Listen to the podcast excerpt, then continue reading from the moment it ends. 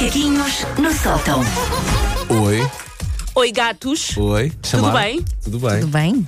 Vamos a isto? Nós a pensar que tu ias, fal- tu, tu ias falar dos Oscars. Ah, não, este ano lá está, não tenho grande coisa para dizer sobre os Oscars, mas eu coloquei no meu Instagram ah, para as pessoas mandarem sugestões para os macaquinhos de segunda. O Paulo mandou cerca de 73, Não estava sem nada para fazer. muitas delas miúda. sobre ele. Sim, sim, sim. Eu não vou usar nenhuma das que deu o Paulo, mas quero ah, mandar um beijinho para a nossa ouvinte Isabel Corte Real, porque vou usar o tema que ela sugeriu. Muito bem, muito bem, muito bem. Vamos a isso. Um, Ok. beijinho, Eu- um grande beijinho para a nossa para, ouvinte. para a Isabel. Ora bem, ah, a nossa geração é aquela que tem a melhor mistura entre nós lembrarmos perfeitamente da vida sem internet, mas ao mesmo tempo estarmos muito à vontade com as tecnologias de hoje. Nós somos provavelmente a geração pá, que tem assim um meio-meio mais.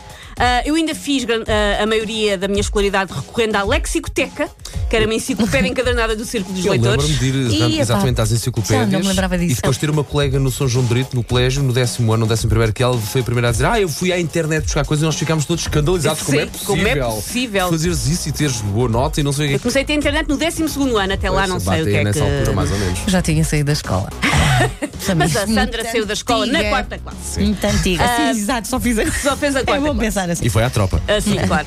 À tropa. Por um lado, as enciclopédias não tinham fake news, como tem a internet. Por outro, ahm, eu lembro-me que a minha lexicoteca ainda tinha o RSS quando ela já não existia e o Gorbachev já tinha deixado tudo para ir aprender tricô e abrir uma horta comunitária. Por isso, eh, também não era sempre o ideal. Nenhum método é completamente infalível. Mas. Mesmo hoje em dia, nem tudo o que implica de é tão fácil pesquisar no Google, não é? Nem tudo o que implica isso é necessariamente uma boa ideia. E o clássico mais óbvio, que é o nosso tema de hoje, mas é uma coisa que nunca se deve fazer, mas que nós todos já prevaricamos. É nunca, mas nunca, colocar os sintomas de uma doença no Google. Acaba tudo da Pois é, mesma- pois de duas nunca formas, fazer mais ou menos. Ou Sim. com uma doença oncológica ou então morto. Sim, é, é sim, sempre um exatamente. clássico. pá. Vai sempre dar que estamos quase a fazer de bitoque É, para os abutres. é. Se uma Sempre. pessoa espirra, aquilo acaba muito mal, Sim, claramente. sim, sim, é, é sempre. Ou vamos, portanto, a falecer, ah, ou então temos sífilis. Ah, sífilis ou morte certa são as únicas hipóteses que surgem mesmo quando só torcemos um pé. Pé torcido, sífilis. Exato, exato. É o que sucede. Ah, além de que, se vocês forem como eu, ah, ler uma lista de sintomas é sinónimo de um belo passeio da estrada dos sintomas psicossomáticos. É, le- eh, ir à, à net, ver sintomas e o que é que cada um significa é quase como ir às vezes àquelas pronto, pessoas dúvidas de, de- cartas que, dão, que deitam as cartas. É que é assim, você hoje sente-se mal e E aquilo tu dá vais encaixar, É, vais encaixar. tudo, é Aquilo vai de repente faz todo o sentido. Por isso eu começo a ler os sintomas, não é? Eu não senti azia, nem ardor no mindinho, nem secura do globo ocular, nem dormência na parte posterior do esófago, só que agora sinto isso tudo. Começa-se uma dorzinha no mindinho, não é? Tal e qual, tal e foi. qual. Vou ter que deixar tudo aos meus gatos que vou falecer em breve. Pronto, é o que, é o que sucede quando a pessoa lê, lê a lista de sintomas. Pior ainda do que pesquisarmos os nossos próprios sintomas é fazermos do Dr. Google, mesmo que momentaneamente, o pediatra dos nossos filhos. Nunca, mas nunca se usa a internet para ver o que é que os miúdos têm, porque mesmo que seja um puro bebê de dois meses, vai dar o quê? Sífilis à mesma. o bebê de dois meses tem sífilis. mal, é, é. Pior ainda, e se algumas pessoas que nos estão a ver façam, fazem isto, pá, por favor, não façam. Vão, vão pela minha palavra, que eu sou uma pessoa muito hedónia.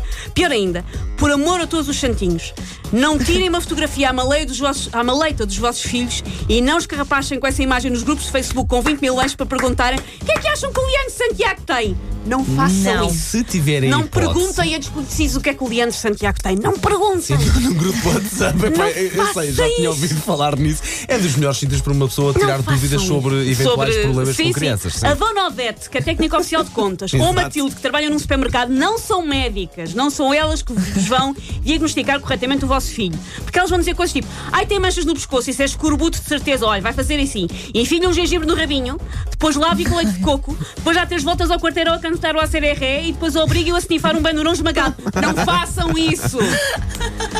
Que so- são outras mães de outras crianças, é a única experiência que eles têm na vida, não são Nós estamos a brincar muito, mas não sei se está a perceber aqui o tom de voz da Susana e a forma como nós comentamos a coisa. É que isto é uma grande verdade mesmo. Não deixem o Google ser o médico dos vossos filhos. Deixem o Google, deixem a internet e optem antes pelas pessoas que estudaram para isso. Porque, por exemplo, vamos lá ver, um bancário que percebe alguma coisa de bricolagem pode ir ao YouTube ver uns vídeos e construir-vos uma estante.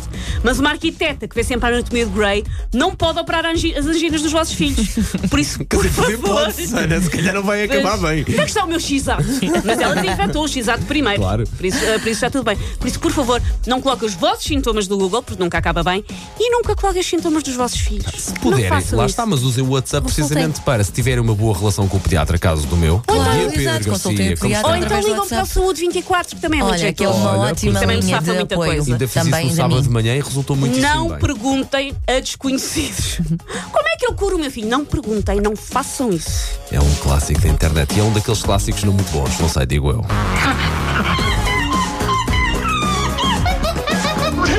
Stinking paws off me, you damn dirty ape! Macaquinhos no sótão.